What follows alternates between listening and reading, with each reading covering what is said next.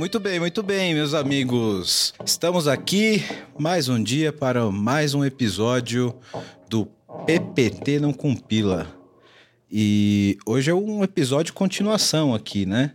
A gente já teve um primeiro episódio que a gente começou a falar de cripto e blockchain, aqui com os nossos amigos e parceiros da Clever.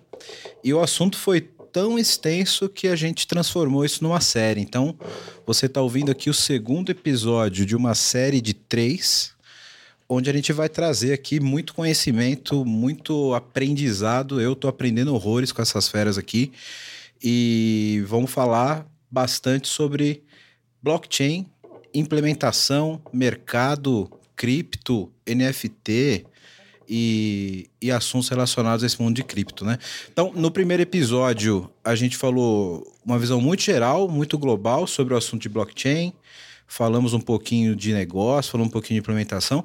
Agora nós vamos ter dois episódios aqui para afunilar melhor esses tópicos, que ficou um gostinho de, de quero mais lá, de, de faltou tempo, e hoje a gente vai ter mais tempo aqui para explorar melhor esses assuntos. Hoje a gente vai falar aqui de tecniqueira, vamos falar de implementação, então vamos baixar o nível da nerdice aqui, né? vai, vai, vai ser um assunto mais, bem mais técnico e mais específico aqui. E na mesa aqui comigo, meus irmãozinhos da Clever aqui, tem uns caras aqui que já estão sócio do podcast. É, os caras já estão aqui. Quase criando é, raiz aí. Quase já, criando né? raiz, cara. Tô aqui com Bruno Baiano Campos. Sou Joe. CTO da Clever, meu parceiro.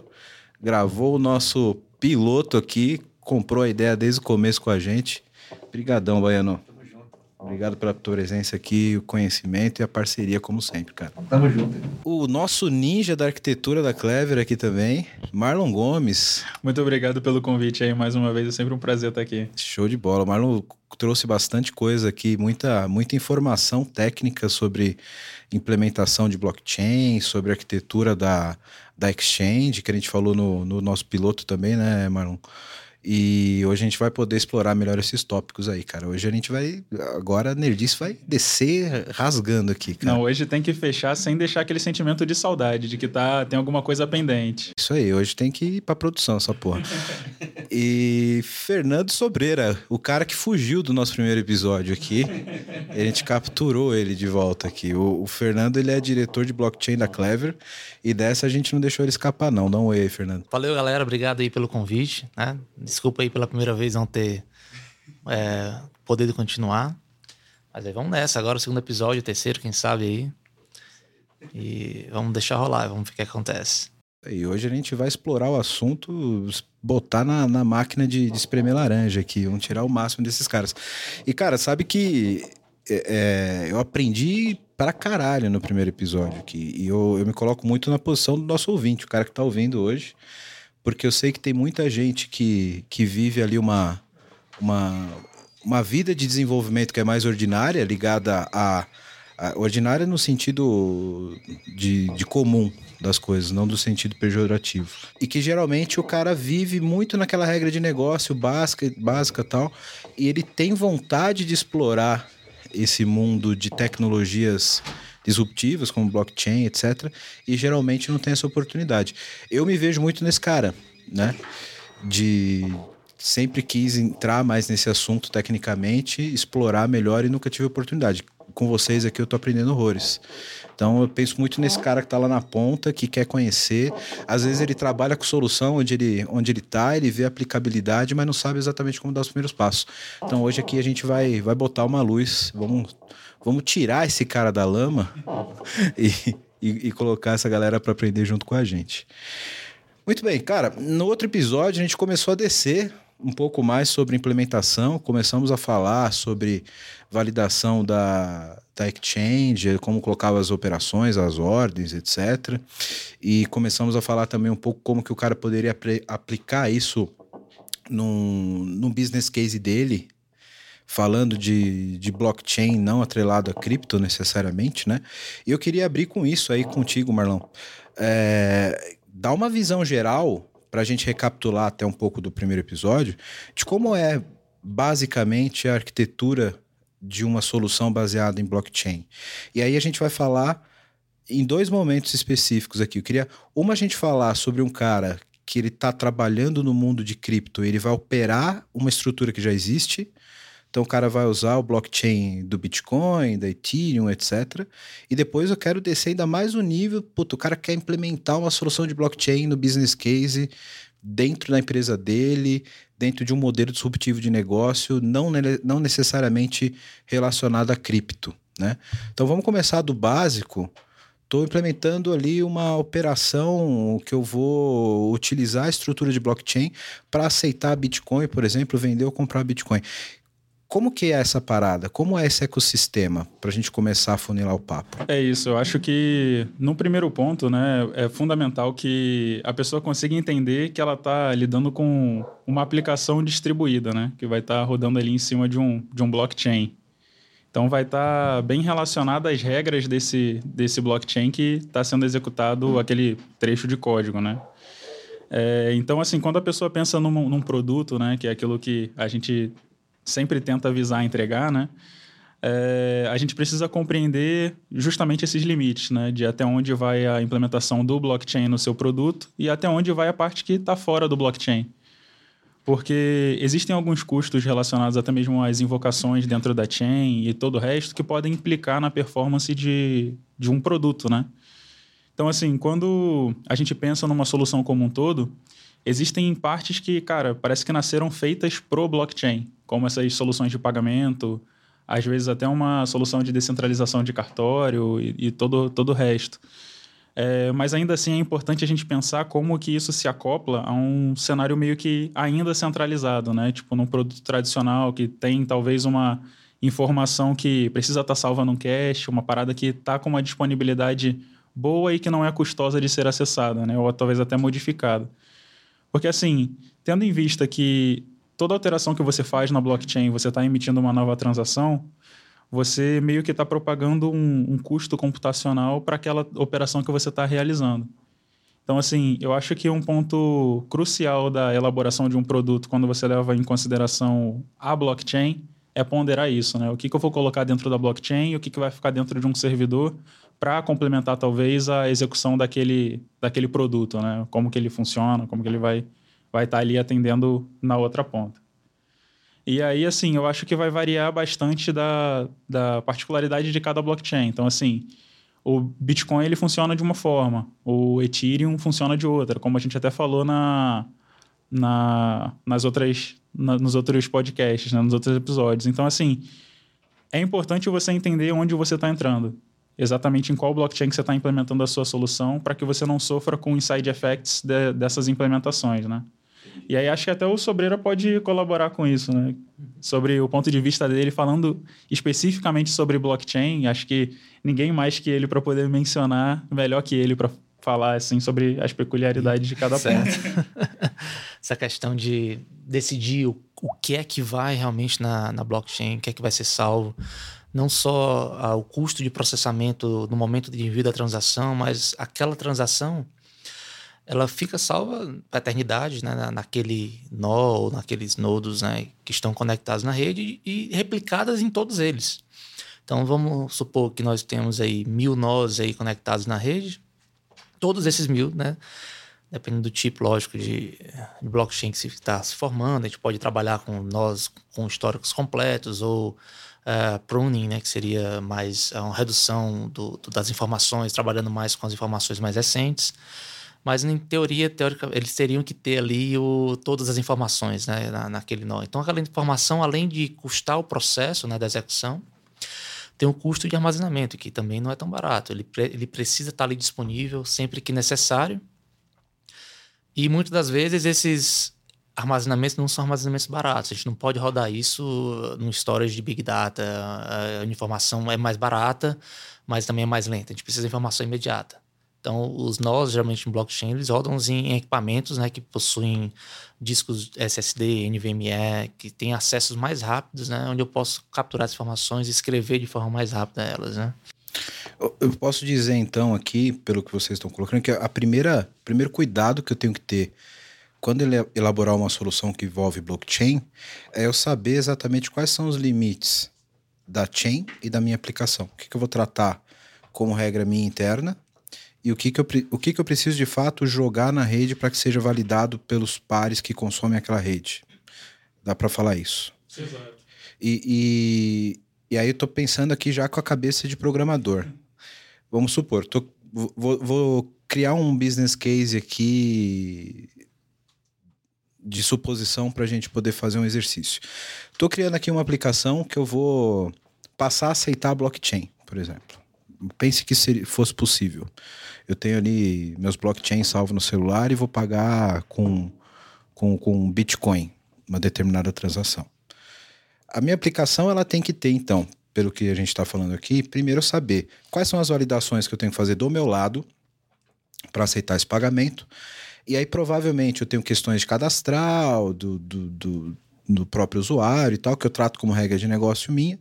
No momento de validar a moeda, validar o blockchain, eu vou usar a, a, a rede do, do Bitcoin, por exemplo.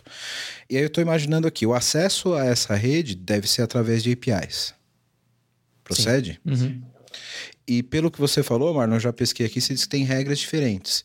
Essas APIs provavelmente não são padronizadas ou tem métodos comuns nessa API, ou cada a implementação da rede do Ethereum é diferente do Bitcoin. É.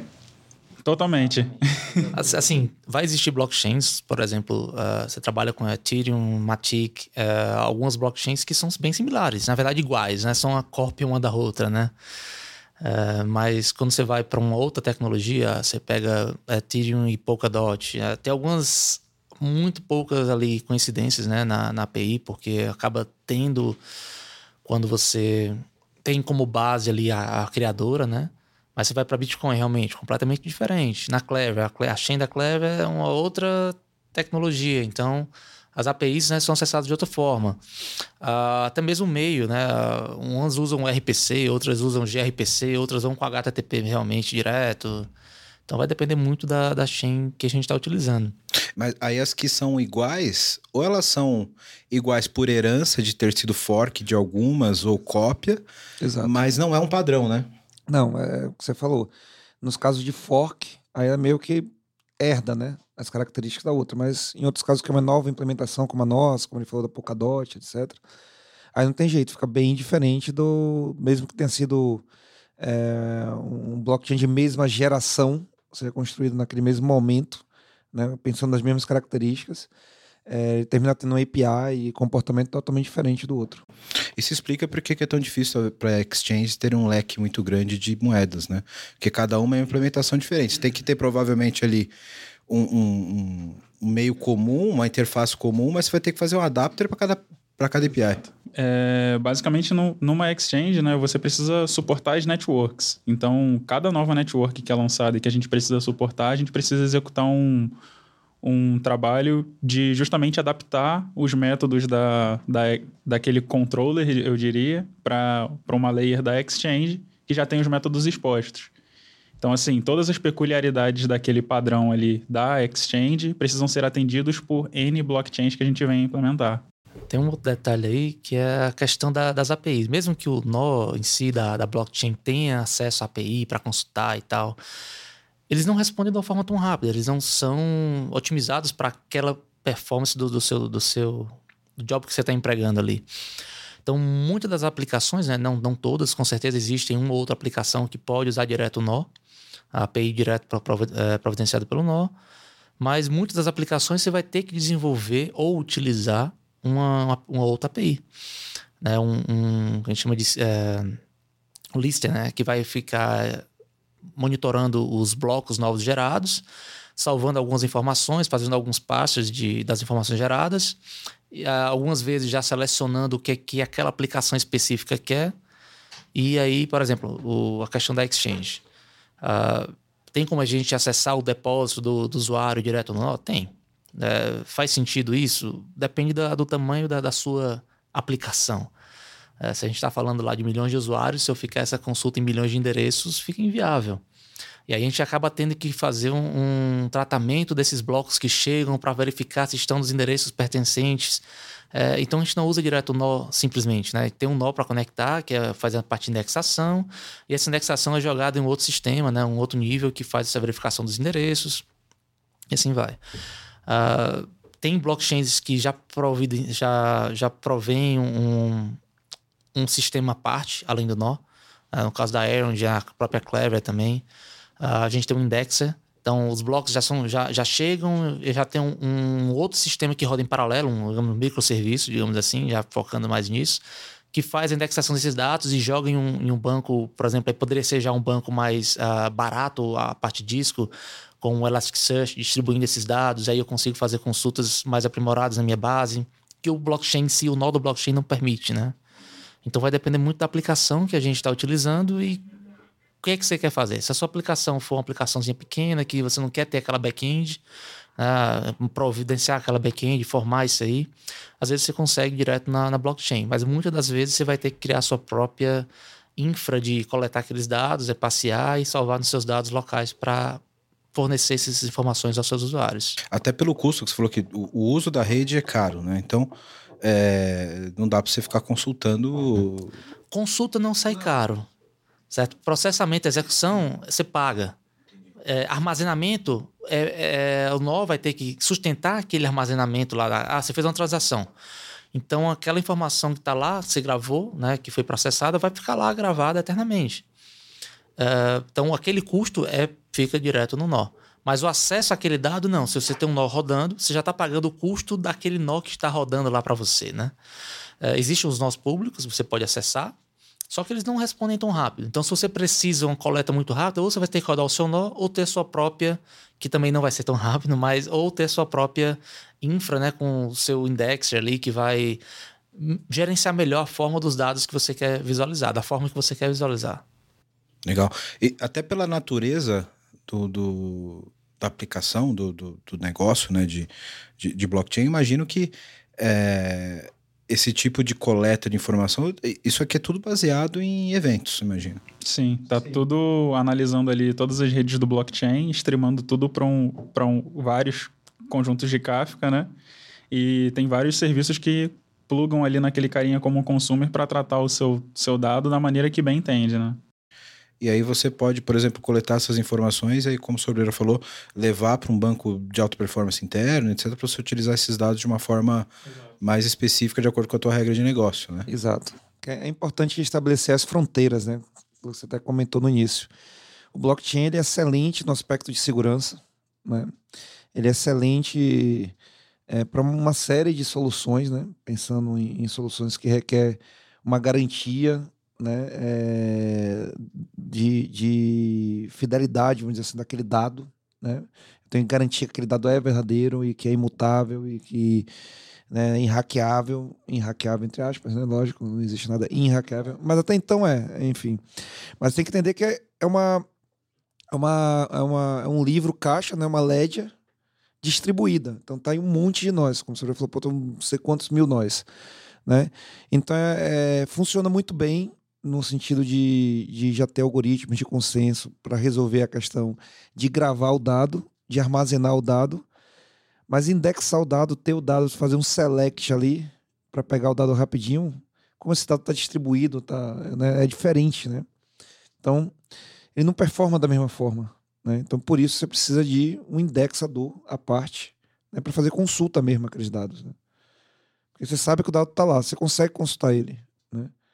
Mas é lento isso. Né? Isso não é uma coisa que você consegue fazer como um, a gente está acostumado num select. Em milissegundos a resposta está ali. Né? Para isso a gente precisa pegar aqueles dados que estão lá, indexar, né? off-chain, como a gente chama. E aí no off-chain você trabalha esses dados. Né?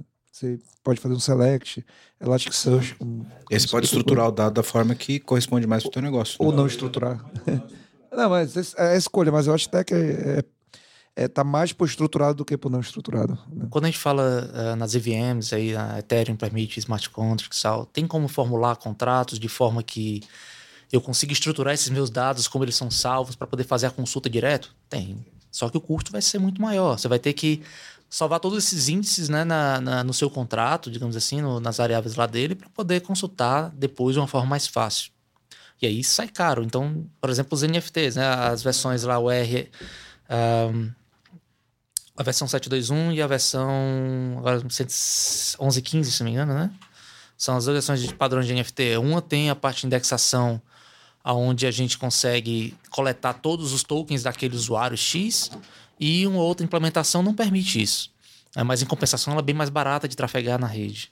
É, salvar, porque exatamente porque ela não salva esse índice dentro do blockchain.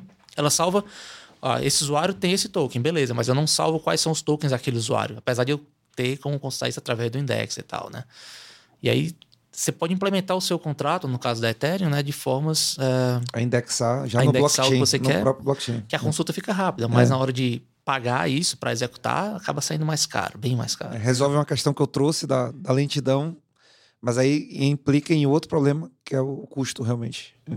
Uma curiosidade de leigo, que eu tô, tô, eu tô fazendo totalmente a vez do cara que tá ouvindo agora que não sabe o que é nada de blockchain, tá?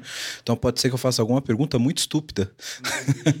é, eu tô imaginando aqui, cara, é, de uma forma totalmente não estruturada, esse livro caixa que a gente grava na rede. Tipo, linha após linha ali. Existe uma, uma estrutura de dados, um modelo por rede? Porque eu tô imaginando, tipo, linha por linha gravando um JSON ali. Ou tem alguma, tem uma estrutura que depende de cada chain, de cada rede? Como que funciona Tem uma isso? similaridade de alguns campos que são chave por rede, mas não necessariamente entre as redes e até mesmo dentro da mesma rede você pode ter propriedades novas de acordo com o contrato, né? Então, dessa forma, é algo bem não estruturado. Então, assim, no, no caso até mesmo da rede do Tron, que você tem vários tipos de contrato e esses contratos da rede, eles têm propriedades muito específicas você precisa justamente de um serviço como esse para normalizar esse dado, caso você queira ter uma visualização bem amigável. Então, acho que é até algo recomendado, né? Entendi. Então, não necessariamente tem uma estrutura de dados fixa ali. Não, a vida é selvagem. A vida é selvagem. Vida... Não tem estrutura nenhuma. Ela tem a transação base. Ali, aquela transação base, beleza, é comum. Mas se você fala no, na execução do contrato, vai um parâmetro, um string zona gigante, um, uma coleção de bytes. E aí, dentro daquele contrato, ele chama lá a VM dela, que faz o passe daquela informação que você passou, e aí sim tem a estrutura dentro daquele, daquele código do contrato que você criou. Mas na transação, é uma transação, uma coleção de bytes. Acabou. Não tem como você distinguir se você não conhecer o contrato, né? Se não tivesse informação do contrato. É bom porque o meio fica razoavelmente padronizado, que você passa uma cadeia de, de bytes que. Só que você não consegue indexar se não for através do. sem, conhecer o contrato, né? Entendi. Você precisa conhecer o contrato para que a mensagem seja interpretada na ponta, mas o meio não faz a validação da estrutura, digamos Isso assim. é o que chama de ABI, né? Que é o que mapeia a interface do contrato. Então, assim, dentro da blockchain, quando você faz o deployment, você mapeia quais são as funções e os, os parâmetros que, que esse contrato tem. Então é o que é chamado de ABI. Então, quando você vai fazer o decode desse byte array, digamos assim, você precisa ter esse ABI para que você possa fazer o decode de qual é a posição do elemento lá que corresponde a um determinado argumento. Hum, entendi. É, não é para criança mesmo, hein? O bagulho é louco. o bagulho é louco.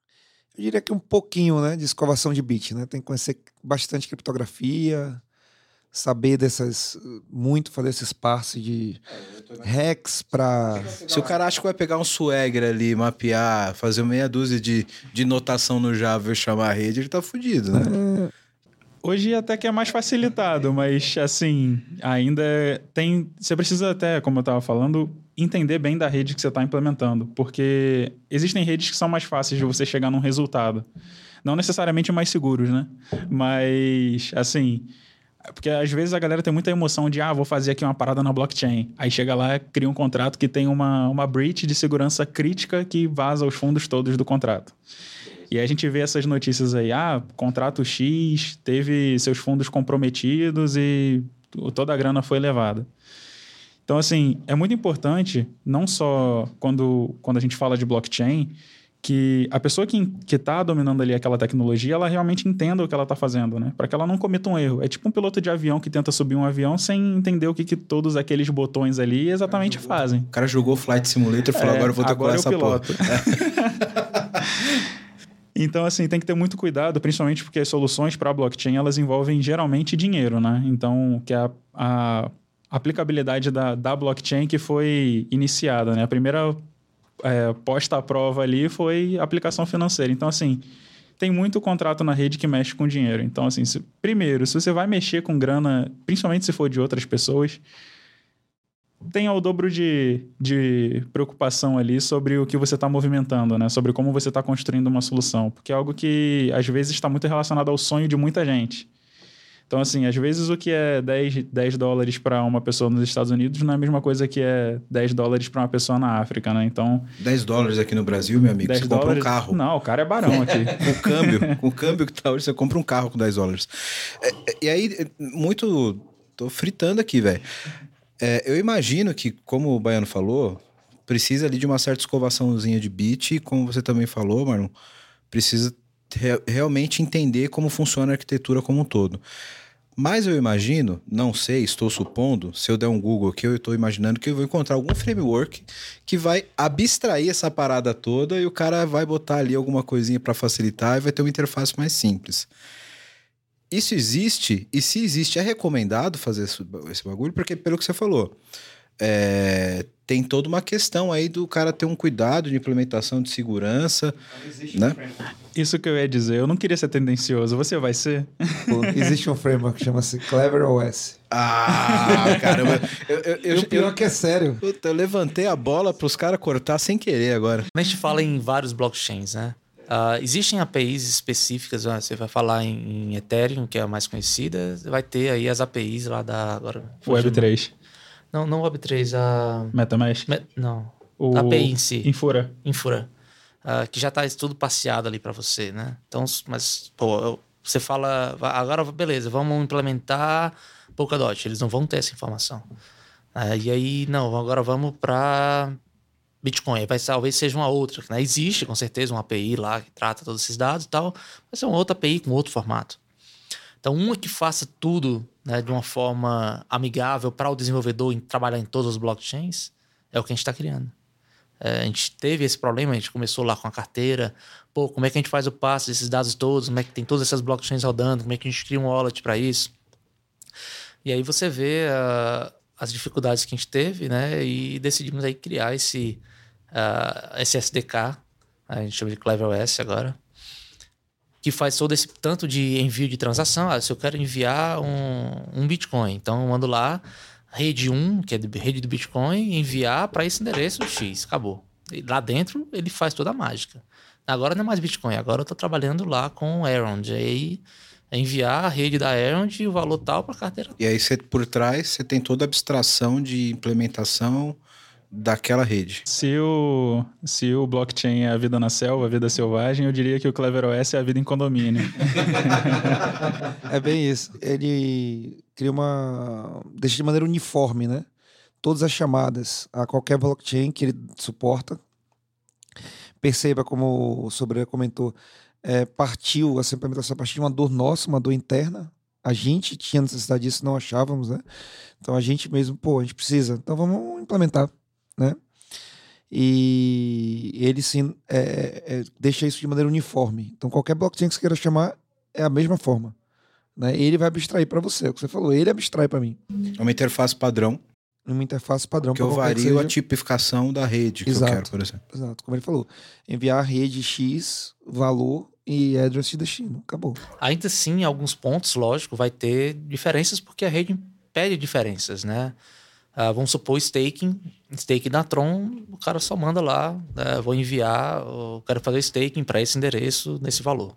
Aí você vai para ICP, que é o que a gente está implementando agora, o cara tem que criar um Neuron que vai ter um, um decay lá da, do, do tempo que ele quer deixar para dar um, um percentual maior, uma força maior de voto. Então a rede em si ela pede algumas especificações, mas a interface de chamada é a mesma dentro do CleverOS. Os parâmetros aí, o cara pode adicionar um ou outro parâmetro a mais, mas para o desenvolvedor, com ele, fica bem mais simples todo esse processo, né? Porque vocês passaram por toda essa jornada, né? De ter que implementar para várias redes e tal. E, pô, e aí, como que eu. Como que eu começo a construir? Imagino que vocês devam ter se perguntado isso. Como que eu começo a construir produtos em cima de todas as redes, tendo uma interface comum, né? Porque aí é, é, é, é, o, é o caminho natural da, do desenvolvimento, você ter um caminho único de entrada de informação. Se para cada produto você tiver que desenvolver o consumo de todas as APIs de novo, né, é, é loucura. Então, é bacana que é o caminho natural que vocês seguiram que acabou virando um produto, né? Quem tá ouvindo acha que eu, tô, que eu levantei a bola aqui pra falar do produto, mas não foi nada combinado, cara, porque foi realmente a, a- e, e o legal é isso, porque você percebe que o produto é aderente com a vida do, do dev, porque eu fui pensando como dev, pô, como é que eu chego lá? Existe um framework, existe uma forma é, segura de chegar lá de uma forma mais simples, sem ter que ficar escovando bit, concatenando cadeia de, de, de, de byte para poder. Deve ter algum jeito mais fácil. E chegamos aqui a um ponto, um ponto interessante. E, e aí, cara, é, como que, que funciona isso do ponto de vista de, de, de, de gestão da aplicação, né? Eu estou imaginando aqui um... Falar de um exchange. Que eu tenho que monitorar todas as redes e tenho que conversar com todas as redes. Aquelas que eu, que eu tenho transações, tenho ordens rolando. Como que arquiteturalmente você resolve isso, Marlon? Você tem ali é, interfaces por rede, que você vai ter listeners ouvindo os eventos desses caras e cruzando esses. é, Essa, como, como, como que você resolve isso arquiteturalmente? Dá um overview para É, nós. aí. então, a Exchange, ela, a gente consegue dividir ela em, em duas partes, né? Primeiro a parte que é out-chain e a parte que é on-chain. A parte que é out-chain é justamente a parte que vai reproduzir o maior TPS da Exchange. É a parte que os usuários vão estar fazendo milhões de transações por segundo. Vai ser aquele incêndio, né? O caos ali onde a galera está colocando ordem, fazendo requisição e tal, não. Essa parte a gente não vai na chain. É tudo in- off-chain, é tudo out-chain. Ou seja, tem uma base de dados que controla o balance dos usuários de maneira virtualizada, de uma maneira custodiada.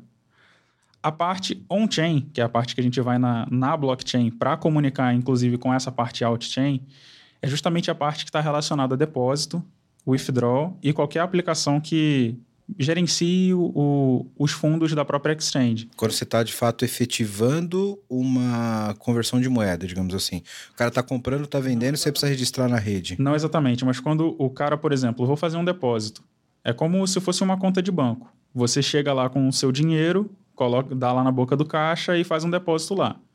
Se o banco vai mover entre contas, se o banco vai investir num fundo no exterior, não importa muito. Isso significa só que você tem aquele valor dentro da sua conta corrente Custodiado. custodiada.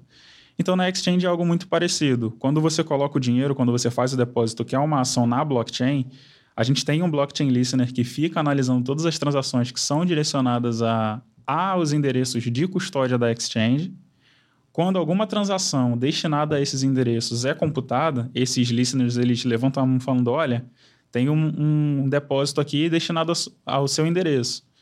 Quer validar? Aí entra num pool de validação, que a gente valida justamente número de confirmação, se aquela transação ela não sofreu, sofreu alguma, alguma coisa no meio da, da validação do blockchain. Por exemplo, se em algum momento da invocação de um contrato excedeu o número de energia que foi estipulado pelo próprio usuário na invocação. Se o cara tinha exa- exatamente os fundos que ele disse que estava enviando naquela transação. Se não foi feito um replace, Exato. E aí, assim, no momento que isso acontece, a validação deu ok, é como se esse listener, ele notificasse o serviço que está out-chain, dizendo que, por exemplo, o Wellington tem um balance X daquele depósito que foi computado nos cofres da exchange.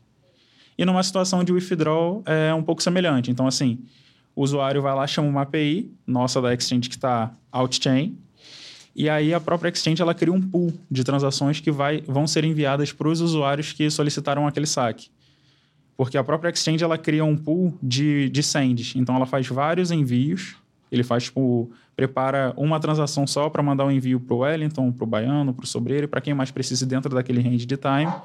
No momento que ele junta aquilo dali dentro de um pool, ele emite essa transação para tentar ser o mais eficiente possível a nível de custo. Uma dúvida. Então, é, quando você fala de ser out-chain ou in-chain, eu estou tentando segregar aqui na minha cabeça os componentes. Você falou do, do saque e depósito. Significa que vocês têm, então, uma blockchain para gerenciar saque e depósito dentro da exchange da Clever. Que não é a chain do Bitcoin, por exemplo, que o cara comprou. Quando- porque eu estou imaginando aqui. Cara, é visão totalmente de leigo, hein? Não me, não me matem. Eu acabei de fazer meu cadastro na exchange da, da, da Clever. Até aqui, provavelmente, eu tô fora da chain. Fiz meu cadastro, você me, me, me salvou no banco de dados lá, recebi meu login e senha, botei ali um depósito. Esse depósito é porque eu imagino que eu vou comprar cripto com aquela grana, beleza? Botei lá mil reais. Mas aí vamos fazer só uma correção. Por enquanto, só cripto to cripto. É na Clever, pensando na Clever. Então, assim. Ah, tá, tá, tá. Entendi. Você tem que ter um Agora Bitcoin entendi. ou um entendi. Bitcoin de algum lugar. Tá, Aí entendi. você vai depositar o Bitcoin, ou você Entendi. vai depositar a Entendi. cripto. Aí já por direto. isso que eu preciso, quando tiver o depósito ou saque, falar com a chain. Exato. Entendi. Porque eu tava. Eu, eu não... Depósito e saque de cripto. Isso, entendi. É, não é depósito saque de, de Fiat. Beleza, agora vamos pensar nesse business case. Eu depositei uma grana, Mil reais, como você mil colocou. reais. Aí eu vou tratar isso fora da rede, pro- provavelmente. Que aí você transferiu a grana para minha conta, eu validei, beleza? Eu- a- ou eu posso ter também internamente no banco uma blockchain para validar isso. Mas aí é outra história, é outra implementação. Seria uma implementação de uma blockchain privada para fazer esse tipo de validação. Exato, não é a blockchain pública de cripto. É- Seria Exato. uma interna. Seria privada. uma interna. No nosso caso, a gente gerencia tudo numa base de dados padrão. Então tem um Postgres que roda lá, com cache, toda a arquitetura de microserviços e eventos. E essa parte de outchain que a gente tem hoje, ela está extremamente relacionada a essa stack. E a, a parte on-chain é a que está ouvindo desses listeners que o próprio Sobreira mencionou, que são vários listeners ali na rede que estão analisando transação a transação e fazendo stream para um Kafka. Então, produtos como a Exchange, como a Wallet, como vários outros produtos que a gente tem, eles ficam conectados naquela mesma fonte de emissão de dados. E aí, de maneira padronizada, eles conseguem emitir os eventos futuros que eles vão precisar, né? Entendi. Então, aí nesse, nesse caso hipotético que a gente está dando, eu coloquei lá a grana. Isso tá na minha regra de negócio, tá? Outchain. Mas, mas aí vamos pensar no fluxo, né? Tem que desenhar um fluxo. Você colocou a grana, mil reais. Por enquanto você colocou dinheiro. Então, o que significa? Como a gente vai validar esse dinheiro? A gente vai ter que estar plugado em algum sistema financeiro tradicional. Então, vamos dizer que a gente está usando aí, puxando um pouco até sardinha para assuntos futuros. Imagine que a gente está aqui falando de Open Bank e a gente tem uma solução white label de conta corrente.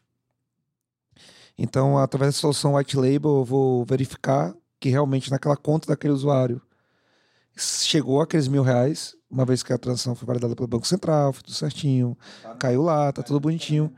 Tá na minha custódia, está sob, sob minha custódia, mesmo que via white label, pensando em Open Bank, né? Aí deixar a ponte aberta aí para o futuro. Eu, eu, acho, eu acho um assunto bem interessante. E a partir daí, tá ali, validado. E aí, aí você falou, pô, eu quero comprar agora Bitcoin com esses mil reais. Né? E você vai lá na Exchange e vai dizer assim, eu quero que mil reais vire mil reais em Bitcoin. Né? Então você vai receber o valor equivalente de Bitcoin na sua conta. Não necessariamente significa que a Exchange vai pegar um Bitcoin em algum lugar, os, na verdade os satoshis, que vão ser muito poucos, porque mil reais, infelizmente, nossa, nossa moeda não tá valendo nada. Mil reais em bitcoins dá tipo 10 centavos É, satoshis. Satoshis são os, os- são os decimais do Bitcoin, né? E como tá aí por volta de 60 mil dólares, 60 e alguma coisa. Se em dólar tá difícil por real, imagina em Bitcoin. Imagina um Bitcoin que vale 60 e tantos mil dólares nesse momento. Então, vai ser alguns centavos que a gente chama de satoshis, né? É, então, você vai pegar aqueles satoshis ali, né? Mas não é que a exchange necessariamente vai pegar os satoshis e depositar fisicamente, ou seja, você tem uma conta lá é, é separada para o seu usuário, destinada para o seu usuário. Não necessariamente a exchange precisa pegar o satoshi e mandar. Basta ele ter isso em algum pool dela. Basta ter isso sobre a custódia dela também, certo? Uma vez que ela tem isso, ela tem um controle disso, eu tenho mil reais aqui, tenho também Bitcoin aqui, beleza. Lá no sistema eu tenho um controle de que isso agora, que está on-chain, pertence ao Wellington, porque ele comprou com os mil reais. Né? Não importa o que eu vou fazer com esses mil reais, entendeu? Entendeu onde eu quero chegar? Aí uma vez que você, eu queria falar, uma vez que você agora fala assim, agora eu quero fazer o withdrawal, ou seja, eu quero eu quero fazer o saque desse Bitcoin para uma wallet minha ou para qualquer outro lugar, porque eu vou sei lá, fazer qualquer coisa com esse Bitcoin. salvar no HD e jogar no lixo, como, Não, é, como aconteceu. aconteceu.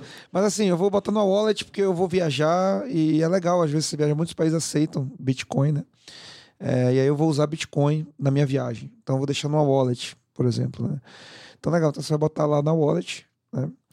E só para dar um, um caso de uso aqui para o Bitcoin mesmo, para cripto em geral. É, E a partir daí, nesse momento, sim, do, é, do, do saque, aí é o que o Marlon comentou. Aí sim, vai, opa, o sistema de custódia vai falar: esse Bitcoin existe aqui, está custodiado em algum lugar. Opa, manda esse para aquela address que o usuário solicitou. Né? E aí ele vai de fato agora no, na chain executar a operação. né? De transferir aquele Bitcoin para o outro address, fazer a transfer mesmo. Desceu uma luz divina aqui na minha cabeça que agora resolve várias dúvidas. Peraí. Você entendeu? Porque como você está em custódia e mover fundos, dinheiro, seja qual for o dinheiro. É a mesma coisa de um ativo financeiro, ela tá sempre sob custódia Exato, de alguém. Isso, e é custoso, né? Então, os bancos, todo mundo faz isso. Você não fica movimentando só porque o cara. Eu, eu fiz um Pix para você pro mesmo banco.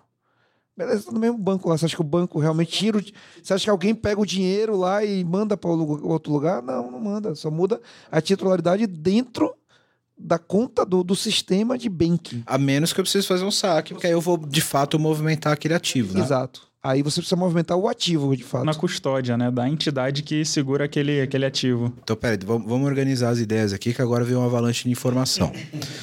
Vamos revisar até para ajudar quem está ouvindo. Então, primeiro ponto, revisando aqui arquiteturalmente o que a gente falou.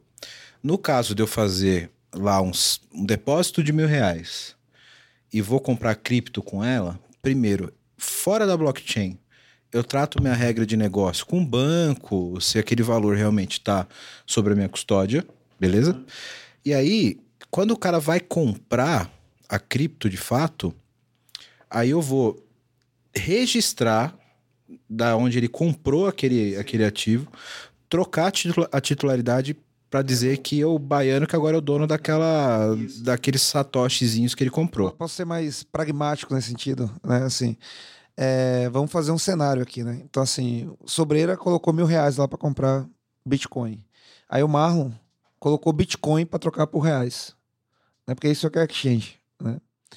E aí lá no par é, BRL BTC, ele jogou a ordem de, de compra dele de mil reais, vai dar um satoshi, e ele botou a ordem de venda dele de uns satoshis suficientes que cobriria certinho esses mil reais que o Sobreira está pedindo. É mais ou menos como a, a negociação na bolsa. Eu coloco o ativo de venda, eu vou ter que corresponder com o ativo de compra. É, só que pensando na custódia, ele depositou bitcoins, ou seja, depositou satoshis na exchange. Então tá no controle da exchange.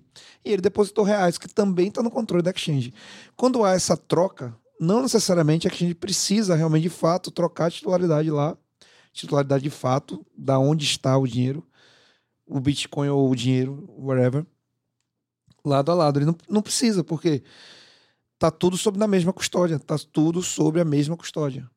Agora, no momento que um dos dois pede para sacar, aí sim a exchange precisa movimentar esse ativo. Aí precisa movimentar de fato. Aí sim você vai on-chain, ou falando em sistema financeiro, você vai no sistema financeiro para fazer o saque em reais. E, e aí é o ponto que eu ia perguntar em seguida aqui para vocês. Porque quando a gente fala de custódia de ativos no mercado financeiro como um todo, geralmente você tem contratos ou tem dinheiro que fica sobre a gestão de uma determinada corretora. Isso. Né? No blockchain, eu tinha exatamente essa curiosidade de saber. O cara compra essa. Comprei lá dois Bitcoin. Botei 120 pau lá e comprei dois Bitcoin. Esse Bitcoin, ele fica na rede. Ele não fica, tipo, num servidor da Clever, por exemplo. Então vamos lá, pensando no cenário, aqui a gente está falando de custódia. Né? Então, quando a gente fala num cenário centralizado de custódia, porque a cripto, isso é bem interessante, essa pergunta eu acho bem interessante de explorar. A cripto, ela é descentralizada. O que significa que ela é descentralizada? Para você movimentar a cripto, eu tenho uma wallet aqui. O Marlon tem também, eu tenho certeza, e o Sobreira também. Eu também tenho. Eu, eu, sou, Também eu, sou, tenho. eu sou cabaço no assunto, mas, Mas eu você gosto. tem, você tenho. tem uma wallet. Tenho. é. E é Aí- Clever. E é lógico, eu sei disso. Aí A gente quer trocar cripto entre a gente. Não tem, main, não tem nenhum mirror. Não tem nenhuma pessoa no meio controlando o que a gente vai fazer. Então é descentralizado. As transações vão ocorrer na rede do Bitcoin, qualquer que seja o blockchain da implementação. Vão ser validadas por, por pares da rede, ou seja, tudo acontece peer-to-peer, -peer, como se chama. Então, se eu transferir dinheiro da minha wallet para a sua, ou se em uma de nós quatro a gente trocar a grana aqui, cripto, a gente vai fazer tudo peer-to-peer. -peer, né? Não tem nenhum, nenhum tem ninguém né, controlando isso, a não ser a própria rede que é feita, vamos dizer assim, por todos nós. Né? Por quem colocou Node lá, por quem está participando disso, né? dos mineradores e etc. Então, isso está sendo feito dessa forma, né? e aí distribuído e tal. Né? Quando a gente fala de uma exchange, é uma exchange usando essas wallets, mas essas wallets estão. Mas essas wallets estão na custódia. Ou seja, estão, quem tem a private key. Porque quando eu falo que eu tenho, a gente tem nossa private key. Então a private key a a private key está sobre nossa custódia, né? Própria, vamos dizer assim, né? Está sobre nosso domínio. Você tem sua private key, você controla isso. O Marlon tem a dele, o Sobreiro tem a dele, eu tenho a minha.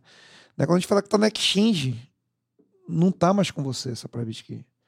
Essa private key agora está com exchange. Então, então é, é, exatamente idêntico com uma conta de banco. É exato, não tem nada, nenhuma diferença. Tipo assim, a grana que você tem que está no banco não está com você, está no banco né? É, você tem a grana, mas a grana não está com você. A grana está no banco. Então é, é, centralizado. Percebeu onde eu quero chegar? É centralizado da mesma forma. Sim, sim. Mas, mas fica então com o exchange, o, o ativo físico. O ativo fica com o exchange. O exchange não está com você. E não na rede. Não. não. Na rede também.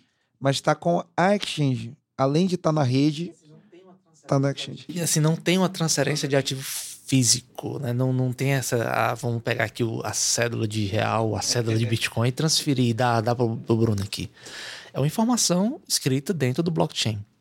Então, quando há transferência de ativo entre, é, entre carteiras, uh, acontece a mesma coisa que aconteceria numa custodiada, né? num, num banco, por exemplo, a informação: ah, o Fernando está aqui, a carteira dele é essa, tem mil reais. Quando eu faço essa transferência para a carteira do Bruno, eu vou na blockchain e a informação que está lá, ela vai simplesmente, ó, o Fernando tinha mil, vai ter zero, e agora o Bruno que tinha zero vai ter mil. Basicamente essa troca. Não existe uma, uma transferência de ativo físico. O que existe é uma, uma troca de informação dentro da cadeia. Boa, cara, essa é a pergunta que acho que muita gente está se fazendo agora. Se a minha informação de carteira e os dados elas estão gravados na blockchain, não existe um ativo físico, o que significa então quando um cara diz que tinha blockchain, tinha Bitcoin salvo no HD e perdeu o HD? É a private key. A chave da carteira. É, é a private key. É, aquela carteira, aquela informação, ela, para você transacionar, você precisa gerar uma transação. Então eu tenho mil reais e eu quero transferir. Então o cara não perdeu o dinheiro, ele perdeu a senha do banco. Basicamente isso. Né? Ele não não a senha diretamente, mas é. É como se fosse, né? O paralelo é Tem se... o mesmo papel, né? É. De acesso mas é diferente a abordagem, que é o que o, o Sobre tentando passar lá. A senha da blockchain, a senha do banco da blockchain, ela não é uma senha que você pode mudar. Toda vez que você muda a senha ou gera ou cria uma nova senha, você cria uma nova carteira é um sistema de criptografia. É, você assina a partir de uma chave, uma chave que tem uma, uma, chave privada, uma chave pública. Chave pública é o endereço da sua carteira que você fornece. Ah, transfere para mim. Então você vai é, transferir aquele ativo, né? mandar a informação que você quer dar do seu, da, do seu poder, que você tem mil, você quer transferir mil para cá. Então você dá essa chave pública para quem vai transferir. E aí, quando você faz essa transação, você escreve, ó, eu quero transferir no, no, no, padrão do protocolo, lógico, cada, cada cadeia vai ter seu protocolo. Você escreve o que, que você quer fazer naquele protocolo e assina com a sua chave privada. Essa, essa, essa aí vai gerar uma assinatura. Através dessa informação que você tem, ah, eu quero transferir mil reais para o baiano. E aí está aqui a minha assinatura. Eu consigo, a partir daí, gerar uma. É, a partir da assinatura e da informação, eu consigo gerar a chave pública. E aí eu vejo, a chave pública bate com o endereço do Fernando? Sim. Então, se bate, é o Fernando que está assinando. Então, realmente, a chave privada está em posse dele. Então, o que, é que o cara perdeu quando perdeu o HD? Ele perdeu essa chave privada. Essa chave privada tem uma chave pública, que é o pair key, certo? Que é o endereço dele. É, que são conceitos padrão da criptografia no geral, chave pública, chave privada, etc. É a mesma coisa. O que muda é o algoritmo de criptografia para cada rede, né? Algumas vão usar um algoritmo mais uh, recente, uns mais antigos, mais conhecidos. Entendi. Então, significa que se eu comecei a minha carteira com Bitcoin, hoje eu tenho 100, a minha chave continua sendo a mesma. E o que, o que mudou é o registro sobre o quanto eu tenho na rede. Exato. Algumas cadeias, tipo Bitcoin, né, o, a forma mais usual de, de se ter em carteiras antigas, na Clever é um pouco diferente. A gente já está focando que é um pouco complexo esse meio de, de, visualizar. Toda vida que você recebe um dinheiro, você pede uma carteira nova. Isso aumenta legal assim a questão da privacidade. Ah, você quer mandar dinheiro para mim? Tá aqui meu endereço, é esse. A minha chave privada é a mesma, só que eu mando o endereço público. Certo? Um, para você. Ah, o Baiano quer transferir para mim? Ó, oh, Baiano, meu endereço não é mais esse que eu mandei para ele, não. É esse aqui. Certo? Então, assim, as, as, cadeiras mais, as carteiras mais tradicionais, eles usam esse modelo. Só que é muito complexo para o usuário comum, né, a massa, gerenciar isso. Né, e aí a gente trabalha na Clever com outro modelo, né, de, de chave pública única lá. Tem alguns falls né, nisso aí? Tem. A gente sabe que tem. Né? Não, não é a melhor forma, privacidade, a questão de ataques de uh, duplicidade de informação, tem, tem algumas coisinhas aí. Você abstrai uma complexidade né, para o usuário. Então, ele tem sempre uma identificação única e por trás você gerencia essa troca de, uhum. de, de, chaves públicas que varia de, com, com, a rede. Né? A gente trabalha simplesmente com uma chave privada e uma chave pública, né? e essa chave pública sempre gerar o mesmo endereço. Se a pessoa quer gerar um novo endereço para ela, a gente permite. Mas o padrão da gente é ter sempre o mesmo endereço público lá, que aí, ah, meu endereço é esse, não vai mudar. Algumas carteiras que você abre, você transferiu, pô, mas eu transferi para outro endereço, como é que está aqui esse valor? Então, assim, as redes as, às vezes complicam um pouco para usuários é, iniciantes. Né? Cara, agora eu tô entendendo essa porra de verdade, hein? Mas seria mais uma parte interessante do que o Sobreira falou. Seria o mais, pensando na privacidade, o ideal seria múltiplos. Né? Eu quero cada vez que vai transacionar, mandar um endereço é, novo. E isso é possível através de, dos algoritmos que tem hoje de criptografia, é, através de derivação né, de paths de criptografia. Então, você vai ter sempre o mesmo entropy, né, o mesmo ponto de entrada ali, mas o ponto de saída você vai derivando. Né? Então, você pode ter várias chaves públicas para a mesma entrada gerada lá no início. Se não me engano, é o mesmo princípio de cartão virtual, né? Você isso, tem... isso, isso. É o mesmo princípio. Que ele, ele gera outros através só que do mesmo princípio. Do, do mesmo, princípio sítio, né? criptográfico. Isso, assim, é. Show. Caralho, velho. Tá... Sabe aquele meme que o cara faz... É. Genial. É, é, por isso que blockchain endereça tantas questões é, voltadas à segurança. É realmente muito seguro, porque você, você consegue garantir, eu consigo garantir que se foi aquela sua chave privada, foi, foi o Wellington que fez aquilo, né? Então, assim, se você quiser dar o aval para você é, assinar um contrato virtual, para você dizer que, ó, eu quero, eu, eu realmente aceito que meus dados XPTO seja exposto, como agora é exigido pelas leis de proteção geral de dados. Né? Se você quer garantir isso em algum lugar, o melhor lugar para garantir isso é no blockchain, é usando, não é no blockchain, é usando o blockchain. Né? Eu quero garantir a unicidade, eu quero garantir a certificação é, de uma marca, de um produto. Eu quero garantir que esse notebook realmente é, foi fabricado por quem diz que foi fabricado. Né? Realmente saiu da fábrica que saiu. Né? Blockchain é perfeito para esse tipo de, de solução. Né? É basicamente uma, um algoritmo de de, de, de, validação de autenticidade. É, mas, mas né, percebeu se você fez o boom? Percebeu que agora, assim, com a criptografia, você consegue garantir isso. Né? E com o mecanismo, como ele é feito, você consegue garantir. Né? Então, saindo um pouco de cripto, tá pensando em, em, em de blockchain, né? é fantástico as possibilidades. Né? É possível é, é, aposentar aí no sentido tradicional da coisa, não aposentar a entidade, mas aposentar a forma de trabalho atual dos cartórios, por exemplo. Né? Pensando num mundo mais digital, onde os contratos tudo é digital, né? não precisa carregar nada, mas você saber ou você ter no seu dispositivo sua chave privada. E você sai assinando tudo por aí, né? Não quero queimar o próximo episódio, mas eu, eu entendo que para a gente chegar num nível de disrupção para isso, a gente vai ter que chegar num nível de padronização de, de redes, de validação. Por exemplo, vou comprar uma casa todo mundo tem que acreditar na mesma rede para validar aquela casa. Ou não, não fala ainda, a gente vai gravar no Tá próximo. joia. eu, vou, eu coçou, mas eu não vou De- deixa, deixa, deixa o Tá bom. cliffhanger aqui pra galera, pra gente falar disso no próximo. Cara, eu acho que nessa parte de consumo da chain ficou bem claro que a gente conseguiu dar uma, um, super um super banho de loja aqui pra quem tá ouvindo e que quer começar nesse mundo.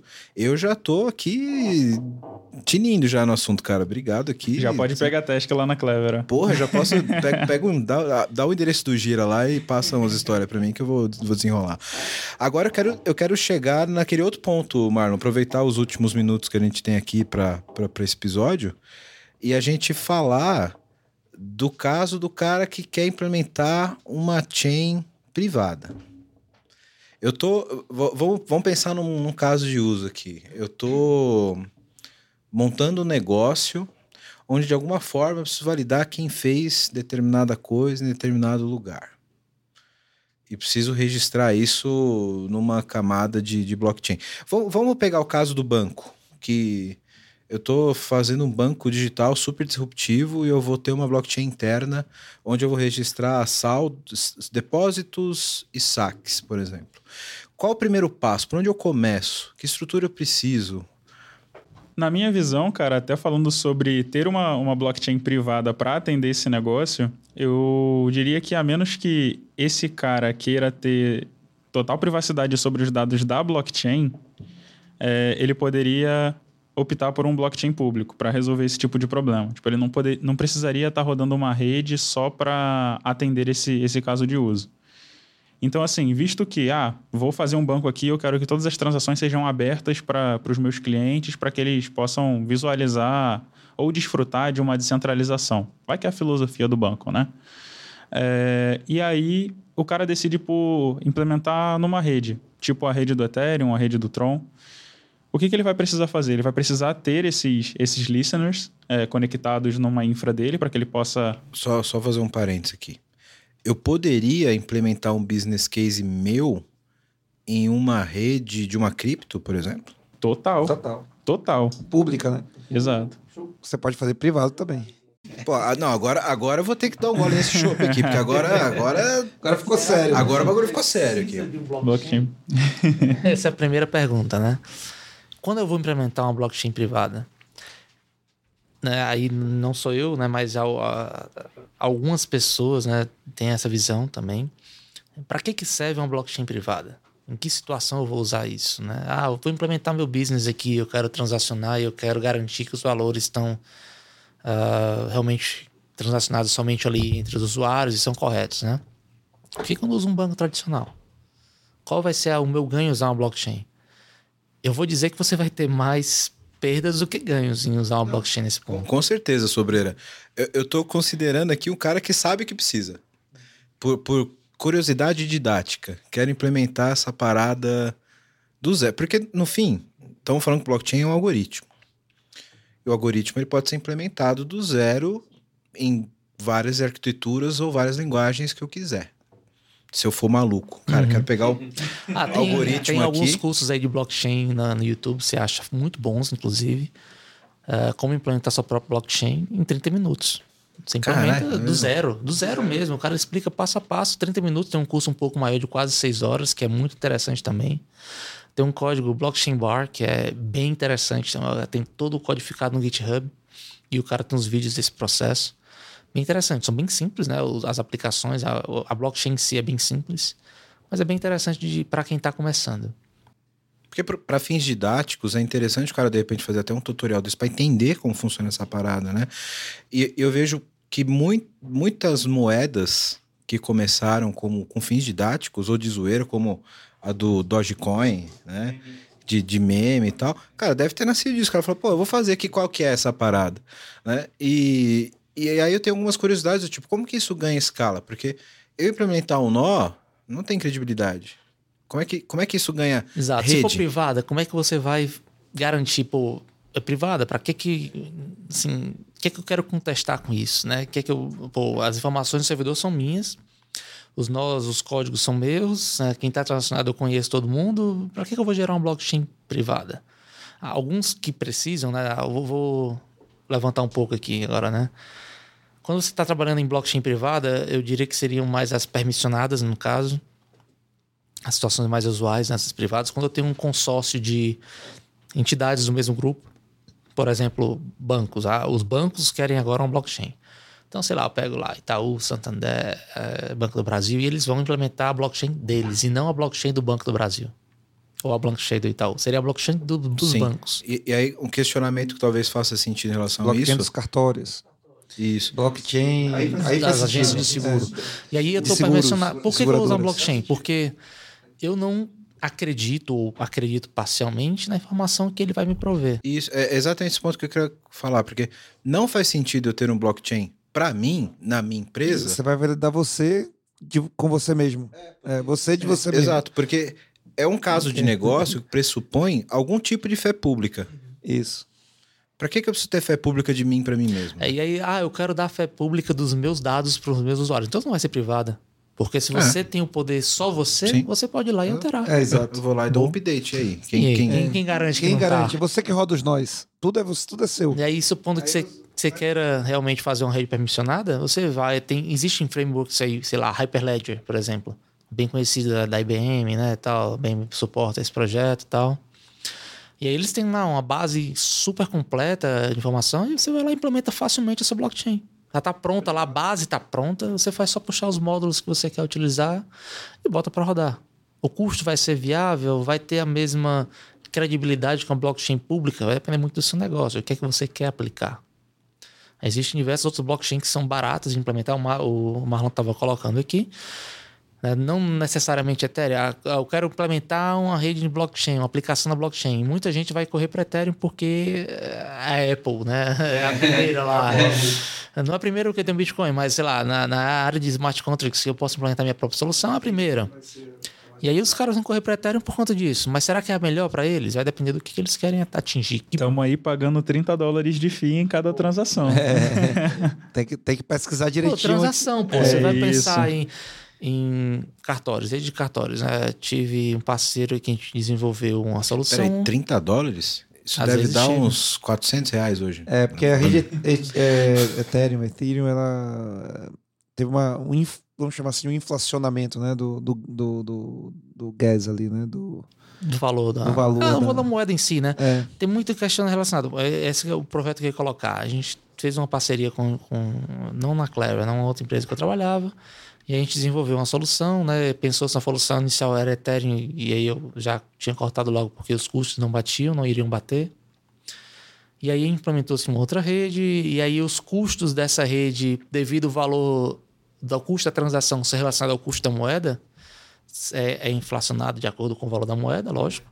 Então, se, se a, a- a hoje está a um centavo e a transação custa 10 moedas dessa, se a moeda sobe para 10 centavos, sai 100 vezes o valor. E aí, Ah, entendi. então, acaba quebrando o seu modelo de negócio, dependendo do que você quer fazer. é, quando, quando eu falo da inflação é do lado do Fiat, tá? Não é do lado da cripto, não, para deixar bem claro. Na cripto normalmente não tem inflação. O problema é, o problema é a Fiat, né? Porque não param de imprimir dinheiro.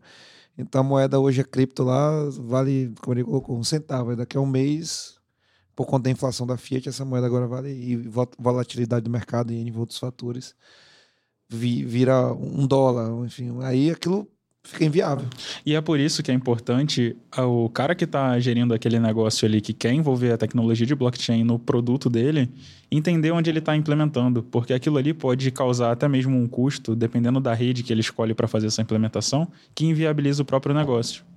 Então, assim, acaba que um- uma parada que vem para ser o benefício de muitas situações no negócio pode acabar se tornando um vilão, se não aplicado da maneira correta, né? Como qualquer tecnologia. Aí pensando nesses consórcios, né, consórcios de bancos, consórcios de cartórios e tal, eu acho que faz sentido até para retirar essa questão do mercado, né, do, da, da, da- da, lógica ali de negócio, né, um permissionado realmente só entre as pessoas. Depois do episódio 3, a gente talvez gere um 4, aí eu explico como é que a gente Pode ser. resolve isso.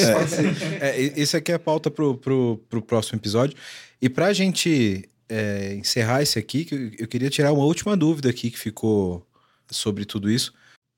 O quão próximo é essa questão do, do, do blockchain dessa questão de open source, porque é uma coisa distribuída e de uso público, e quem administra essa parada? Porque vocês falaram, pô, para usar a rede do Ethereum, eu tenho lá um fee de 30 dólares. Existe uma instituição que cuida de cada moeda, que faz essa gestão, que te dá o, o uso da rede e você paga por transação? Como que é essa? Porque soa como uma parada muito democrática e, e, e, e autogerida, né? É, e é, mas pior que é. Mas eu deixa sobre isso. Mas quem organiza e quem cobra se ela é autogerida? É que não custa 30 dólares, né? 30 dólares é o valor que está atual. Como é que esse valor muda? Então, existe um poder de transação na rede. Eu não consigo botar um milhão de transações em um mesmo bloco. Né? Tem tempo de processamento, tal, quantidade de dados sendo salva. E aí as transações estão chegando. Quanto mais transações tiver na rede, maior a demanda para encaixar aquela transação dentro do bloco. E aí, na Ethereum, por exemplo, na Ethereum, é, a gente, eles trabalham né, com uma FII que eu digo quanto eu quero pagar. Você pode dizer que eu não quero pagar 30 dólares, eu quero pagar um centavo. Sua transação não vai entrar nunca na rede. Teve uma alteração agora na rede que tem o tal do base fee, e cenas do próximo capítulo aí, talvez, né? Aí é, depende de cada rede, né? Uh, mas. E aí eu digo quanto eu quero pagar. No Bitcoin é a mesma coisa, eu digo quanto eu quero pagar na transação.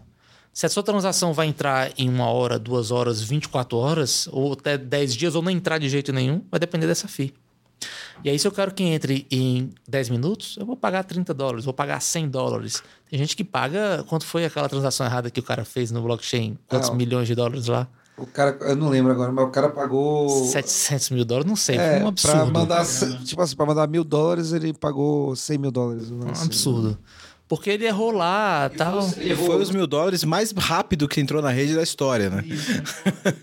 E aí, quem gera realmente o custo da transação é essa demanda. Existem redes que esse valor é fixo, né? A Polkadot é uma delas. Eu posso botar uma chip que acelera o processo. Ah, a Tron é fixa completamente, eu não tenho nem como alterar. A Bitcoin eu posso variar o valor. Então, cada rede implementa da sua forma. Esse valor, então, ele é meio que um. Ele organiza a prioridade do processamento. Exato. Tem algumas blockchains, não são todas. Para quem, pra quem tá operando um blockchain, pensa assim, quem, quem tá colocando um node lá para minerar ou operar em caso de, de redes que são proof of stake, né? Essa pessoa tá, tá investindo na rede, tá colocando nó. É uma rede pública, qualquer um pode acessar. É isso que eu ia perguntar. Então, essa grana vai pro dono do nó que tá prestando esse serviço. Ele vai processar o bloco. Para cada bloco que ele processa, ele vai ter uma recompensa. Que é esse FII. Então, tem um leilão que quanto maior. Depende da rede. Tem rede que é parte da FII, tem rede que é a FII, tem gente aí depende da rede. Mas, de fato, essa FII, a ideia é justamente para sustentar a própria rede.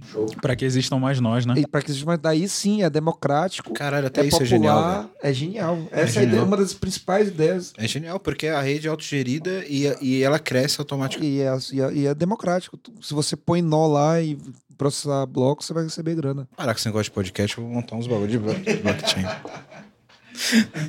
Animal.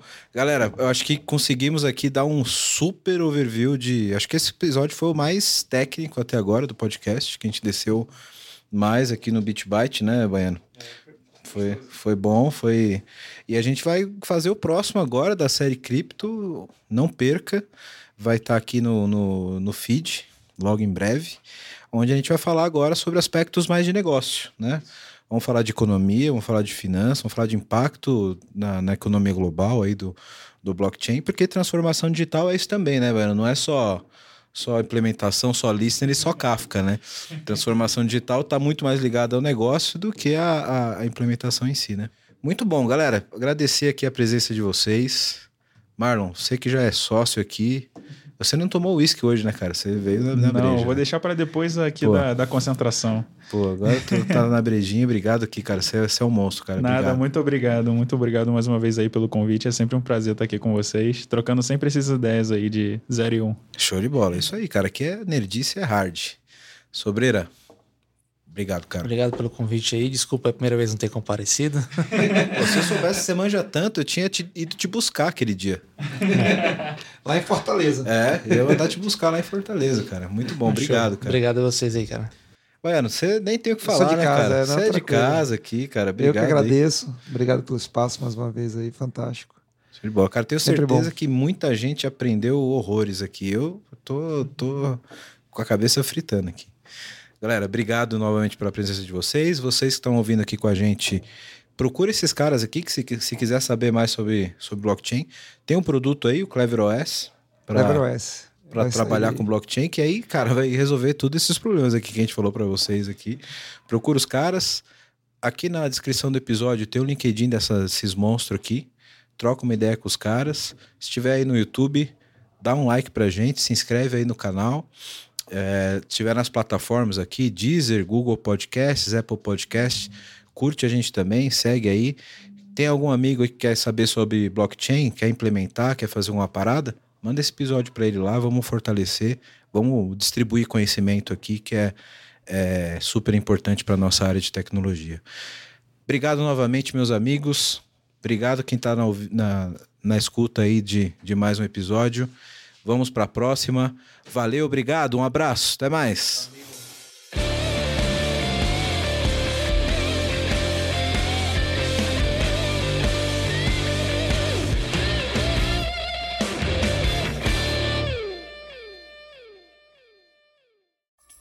Uma produção, voz e conteúdo.